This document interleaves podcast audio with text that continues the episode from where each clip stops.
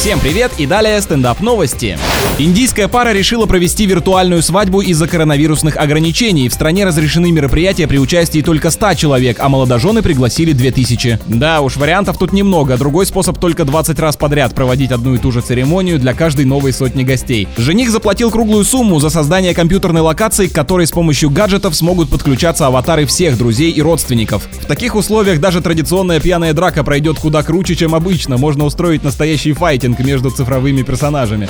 В США дорожные полицейские тестировали систему оповещения граждан и разослали сообщение о розыске автомобиля, на котором ездил Джокер в фильме про Бэтмена 1989 года. Хочется надеяться, что местный шериф, судя по всему фанат комиксов, в случае опасности все-таки будет действовать, а не просто светить фонарем в небо и ждать темного рыцаря.